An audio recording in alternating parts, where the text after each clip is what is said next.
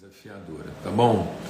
De qualquer forma, uma boa semana para todo mundo aí. Vamos começar bem a nossa semana, é, considerando, meditando sobre mais um princípio e sempre lembrando, sempre enfatizando aqui, que princípio não deveria ter plural, né?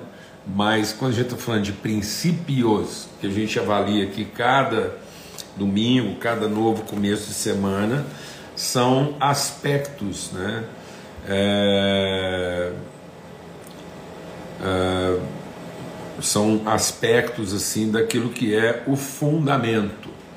Então, nós temos o fundamento essencial, principal, aquilo que é o fundamental da nossa relação com Deus, que é o amor do Pai, que se revela nessa multiforme graça, nessa, nessa, nesse, nessa é, nessa expressão multiforme da graça é, de Cristo.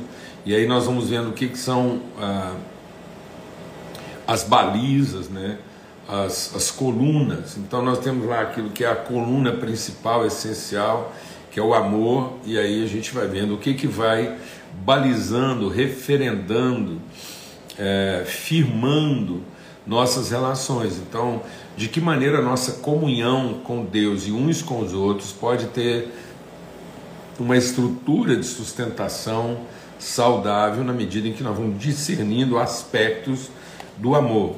Mas no fundo é para que nós estejamos fundados, enraizados no amor e que a gente possa ser cheio do amor de Deus até a sua inteira plenitude. Então, tudo que a gente compartilha aqui cada domingo, cada princípio que a gente considera, é para que o amor do Pai, o amor de Deus revelado em Cristo Jesus através da graça do Filho, no propósito da comunhão, esse amor seja cada vez mais conhecido e a gente possa estar cada vez mais mergulhado, imerso e pleno desse amor de Deus. Não temos outro objetivo, então não tem jeito de começar bem a nossa semana, não tem jeito de ter uma semana de primeira se não for conhecendo e prosseguindo em conhecer o amor do Pai, seguindo a verdade em amor. Então nós poderíamos dizer que o fundamento é o amor, e cada domingo aqui a gente avança um pouco mais no conhecimento da verdade.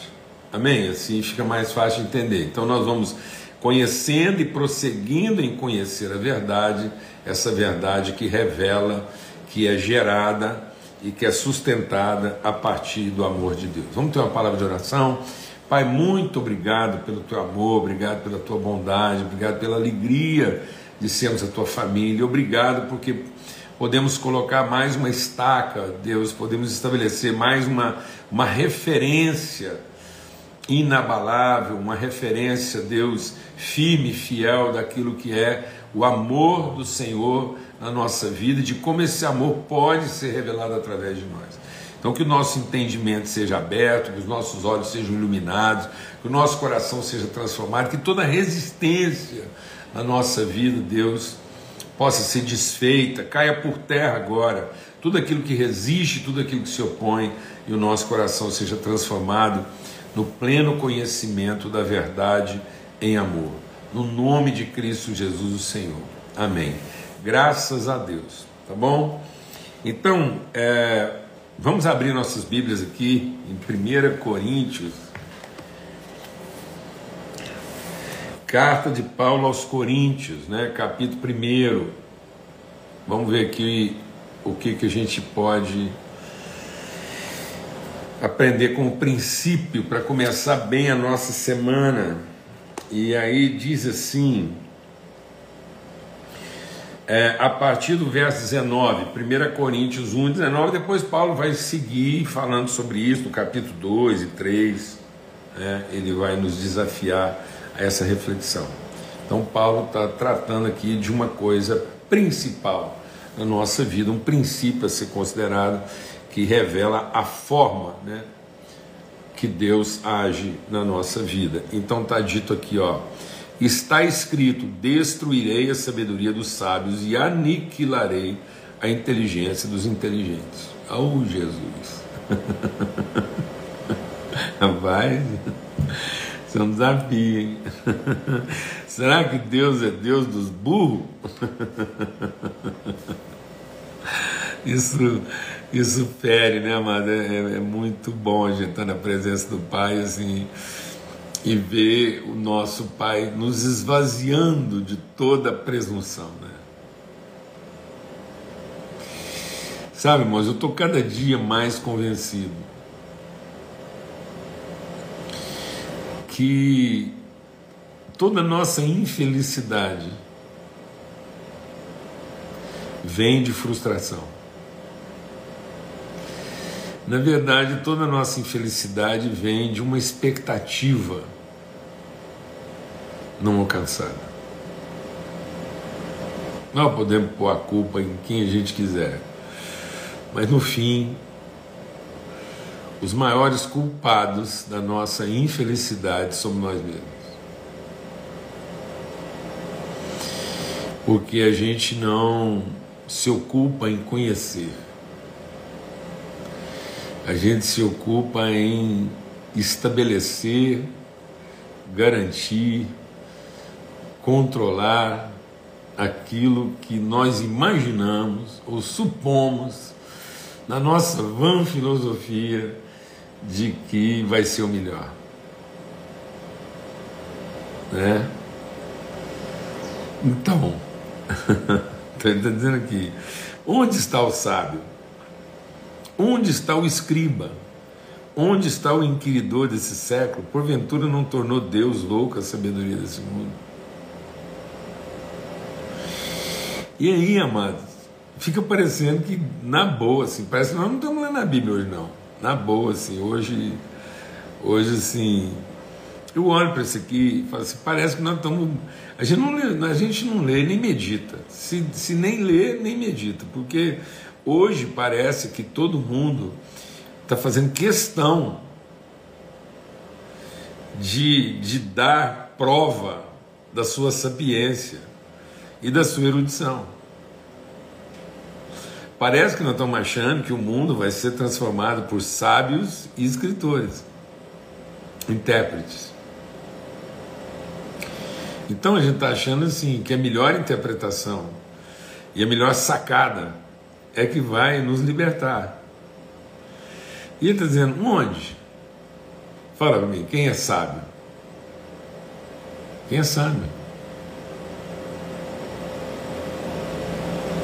E hoje as pessoas estão ganhando dinheiro, assim, ficando rica, mesmo assim, se empoderando. Assim, hoje parece que existe um comércio é, escancarado de sapiência e erudição. E aí Deus está perguntando: onde está isso? Onde está aquele que realmente pode confrontar e, e inquirir sobre esse século. Porventura não tornou Deus louca a sabedoria desse mundo? Visto como na sabedoria de Deus o mundo não conheceu a Deus pela sua sabedoria, aprove a Deus salvar os que creem pela loucura da pregação. Os judeus pedem um sinal. Então há um grupo da sociedade que pede um milagre a evidência de poder. E os gregos buscam sabedoria, conhecimento, a informação. Então, quem tem o poder e quem tem a informação? Quem tem a dica, a regra, a metodologia. Então, para quem não tem o poder, para quem não tem o carisma, a metodologia. Agora, se uma pessoa nesse mundo consegue combinar carisma, com capacidade racional de organização e método, aí vou dizer uma coisa. Pensa isso então numa igreja. Vai ser uma divindade. O que é uma divindade hoje nos ritos religiosos? Alguém que conseguiu associar algum carisma, algum poder, né, alguma condição extraordinária associado. tá bom. então, algum poder associado a uma capacidade de organização, de metodologia, de definição de estruturas e formas. É sério, mas é muito sério. Isso reduz a existência humana a uma lógica enlouquecedora. A vida humana não era para ter, a vida humana era para ter sentido e não para ter lógica. A vida humana era para ser sustentada em relações de afeto e não em pragmatismo e não em previsibilidade. Não há como desenvolver afetos profundos, não há como desenvolver bondade, misericórdia, longanimidade, não há como desenvolver mansidão num ambiente de absoluta previsibilidade lógica. Quem vai aprender paciência, onde tudo é previsível? Quem vai aprender misericórdia? Quem precisa ser bom?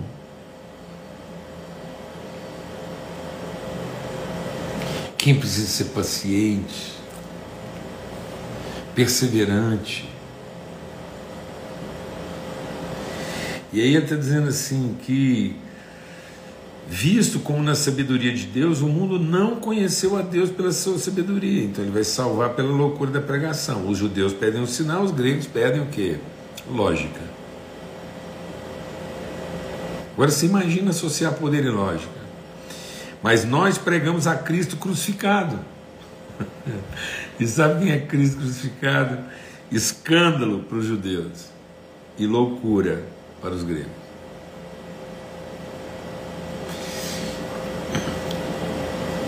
Eu tenho, eu tenho vivido isso, assim, eu tenho experimentado isso, né? que a gente não quer uma, uma comunidade né? De escandalizados e loucos. A gente não quer uma comunidade onde é, existe um ambiente tão seguro que a gente pode fazer loucuras correndo o risco de desapontar alguém. onde o nível de confiança e conhecimento é tão profundo que nós podemos ousar, correr riscos. Sem esse ambiente seria imprudência, seria insanidade. Mas havia nesse ambiente de confiança, de conhecimento, nós poderíamos conhecer coisas a respeito de nós mesmos e daquilo que Deus colocou na nossa vida que a gente não conhece. Não conhece por quê? Porque a gente está sempre dependente de uma expressão inequívoca de poder e de uma formatação convincente de organização, de método. E ele diz: então, Cristo é escândalo. Deus quer escandalizar aqueles que estão em busca de poder. Não se iluda. Deus não vai nos satisfazer na nossa sede de poder, Ele vai nos desapontar. Porque o nosso Salvador se esvaziou de todo o poder. E Deus não vai nos satisfazer na nossa ânsia de organização, planejamento, garantias estruturais, porque o nosso Salvador foi crucificado nu.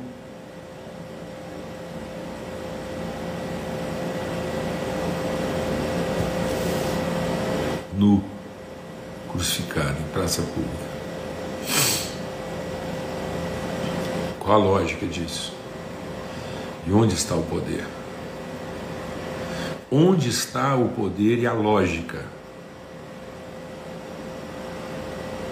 um filho ser crucificado em praça pública nu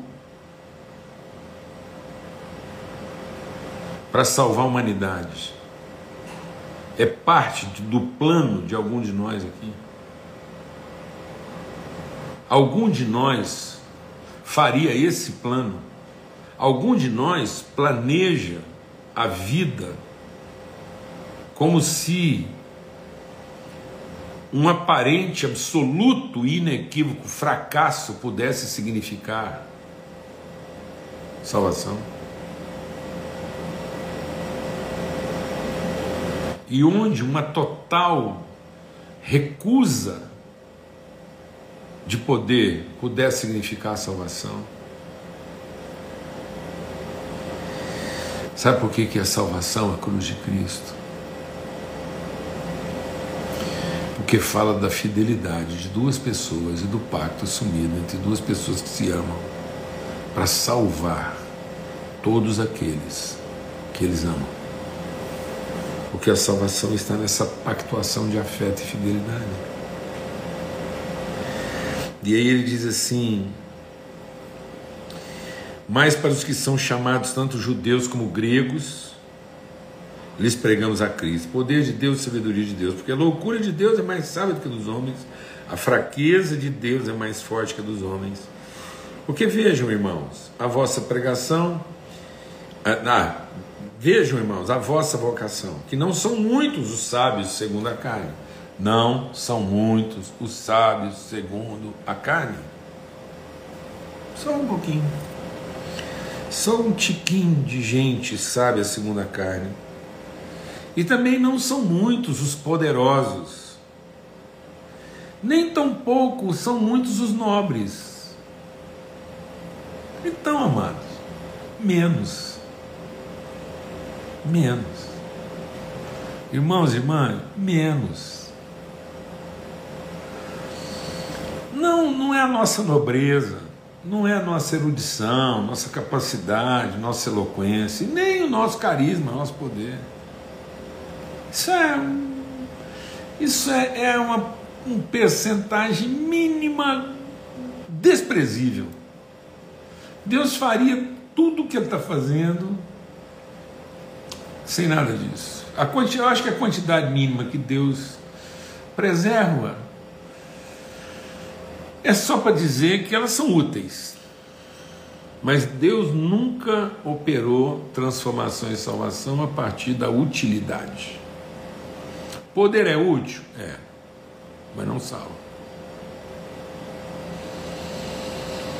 É, erudição é útil? É. Mas não salva. Status social é, influência, tradição, é útil? É. Mas não garante também não, nada, nem ninguém. É só útil. Só faz sentido no estrito propósito do serviço. Enquanto aquilo estiver servindo ao propósito, vale alguma coisa. Mas fora do propósito, vale nada. Fora do seu propósito, nossa erudição, nosso poder, qualquer quantitativo de poder, qualquer quantitativo de erudição, de, de, de informação e qualquer quantitativo de influência, de nobreza, de, de recurso, enfim, qualquer, fora do propósito, vale nada, porque tudo isso são elementos de serviço àquilo que é o verdadeiro propósito de Deus, que é salvar as almas, iluminar o entendimento, reunir os filhos. Ele está dizendo então que aí Deus escolheu as coisas loucas desse mundo para confundir as sábias, e Deus escolheu as coisas fracas desse mundo para confundir as fortes. Deus escolheu as coisas vis desse mundo e as desprezíveis, e Deus escolheu as coisas que não são para aniquilar as que são. E para que nenhuma carne se glorie perante Ele. Vocês são dele em Jesus Cristo, qual para nós foi feito por Deus sabedoria, justiça, santificação e redenção, como está escrito. Aquele que se glorie, glorie-se no Senhor. Então Deus escolheu as coisas que não são para confundir e reduzir a nada as que são. Então, concluindo hoje o nosso princípio de hoje, para começar bem uma semana, é o princípio dos não são. É o princípio do não são.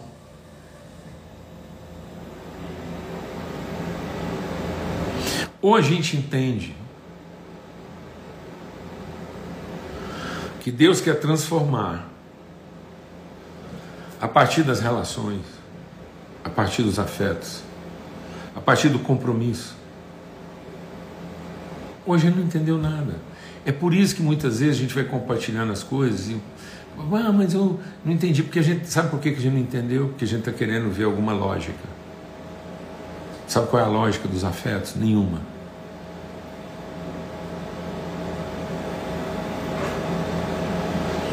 Sabe qual a suficiência do poder? Nenhuma.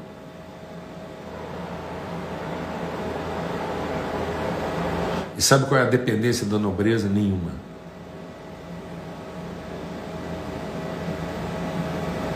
E aí a gente pensa que é naquilo, aí a gente fica assim: aquilo que eu sou vai transformar a vida daqueles que não são. E a gente às vezes não percebe que os que não são é que estão transformando nossa vida. Porque na medida em que a gente caminha em afeto, à medida em que, por afeto, por afeto, nós nos dirigimos ao outro, então Deus está usando aqueles que não são para transformar aqueles que pensam que são. Na verdade, quando Deus me colocou para cuidar de pessoas que aparentemente não são, era para transformar a minha vida. Não sou eu o salvador deles. Porque no fundo eles dependem de Deus. Deus não precisaria de mim para salvar ninguém. Deus apenas nos incluiu nesse processo para transformar nossa natureza em algo semelhante à natureza dele. Deus nos colocou numa condição para que a gente possa, uma vez por todas, entender o que está no coração dele e comungar isso.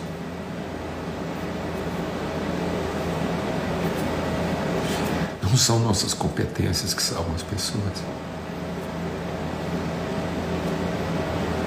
Mas é usá-las em favor das pessoas que dá sentido a elas.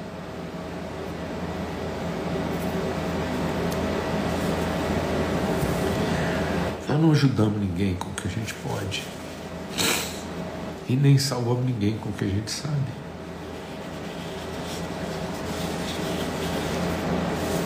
Mas é em amar as pessoas e sacrificar tudo que a gente sabe e pode em favor delas, que vai salvar a todos. Que estupidez, que arrogância, que presunção, que bobagem, que ilusão. Achar que aqueles que são alguma coisa estão salvando aqueles que não são. Deus disse: Não, vocês ainda não entenderam nada até agora. Eu é que estou usando as coisas que não são para salvar aquelas que pensam que são. Então hoje fica aí o princípio do não são. Não é isso. Sabe, amados, é quando a gente ama e se dispõe a entregar tudo aquilo que a gente pensa que pode e sacrificar tudo aquilo que a gente pensa que sabe em favor de uma relação. Se a gente não chegou nesse ponto, a gente não está de fato conhecendo o amor de Deus pelas pessoas. Esteja disposto a reconhecer que com tudo que a gente pode e com tudo que a gente sabe, a gente não conseguiria salvar nem a nós mesmos, nem quem quer que seja. Tudo que você pode, tudo que você sabe, não vai salvar seus filhos, não vai salvar você. Tudo que você pensa que pode, pensa que sabe, não vai salvar seu casamento, não vai salvar sua empresa não vai salvar nem você mesmo. Então, faça tudo que você pode e use tudo que você sabe. mas tendo a clara certeza que quando se entregar tudo isso, vai ser sua entrega, vai ser o sacrifício de tudo que você pode, de tudo que você sabe em favor das pessoas, é que no fundo vai salvá-las. O que vai salvar as pessoas é olhar para você e ver que você foi além do que você podia e você foi além do que você sabia em favor delas. Aí vai começar a fazer sentido. Porque, caso contrário, enquanto a gente está no limite do que pode, no limite do que sabe, as pessoas podem pensar que, no fundo, nós estamos querendo o reconhecimento delas. Mas quando a gente está disposto a sacrificar tudo isso em favor delas, então elas vão perceber que o nosso compromisso é com elas e não com o que a gente pode e com o que a gente sabe. Glória a Deus, amados. Forte abraço. Uma semana maravilhosa, plena, viva. Glória a Deus. Em nome de Cristo Jesus, o Senhor. Uma semana de primeira não começa na segunda. Bem-vindo uma semana de não são. Espero que durante essa semana todos nós possamos experimentar muitos não são na nossa vida. Tá ok? Um forte abraço, fique em paz. Até amanhã, se Deus quiser, na mesa preparada na viração do dia. Fica na paz.